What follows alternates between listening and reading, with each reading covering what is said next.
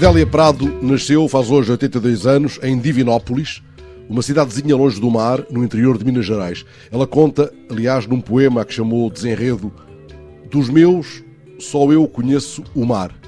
É como se um destes velhos pescadores com quem converso na Avenida Marginal das Caxinas me dissesse, por exemplo, dos meus, só eu conheço o Marão ou Monte Muro, um desses lugares de onde o mar apenas se adivinha por detrás da neblina. Noutro poema, Adélia Prado parece dividida entre o espanto, a desmesura, o coração conduído pelos seus tão de terra. O poema começa assim: O mar, existindo com este navio imenso, coitado de quem não viu, e só soube do mar de rosas e rio de enchente parecendo um mar. Estou com um grupo de velhos pescadores a dois passos da antigamente chamada Praia dos Barcos, agora nem uma catraia no areal. Os automóveis param à ordem dos semáforos na Avenida Infantão Henrique.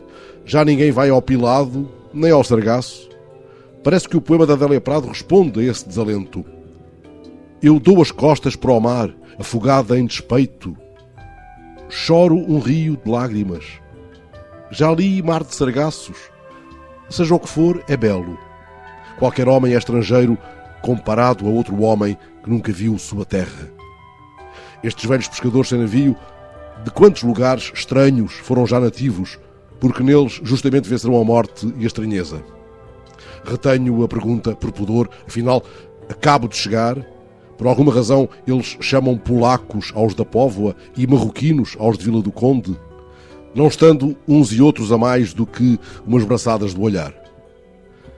Não quero saber do mar, grita Adélia uns versos adiante. E no poema Desenredo, não sei o que fazer com o litoral, Adélia Prado é tão da fé como estas mulheres de negro das Caxinas.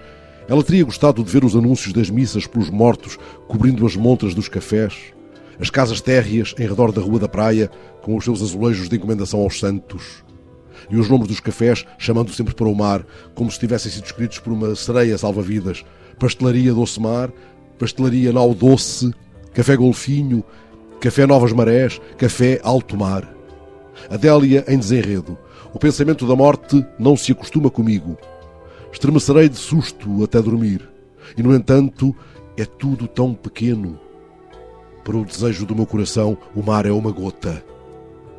Pudesse eu dizer, rente ao ombro da Adélia Prado, o que ali está escrito sob a silhueta de um barco feito de cruzes, no memorial aos náufragos.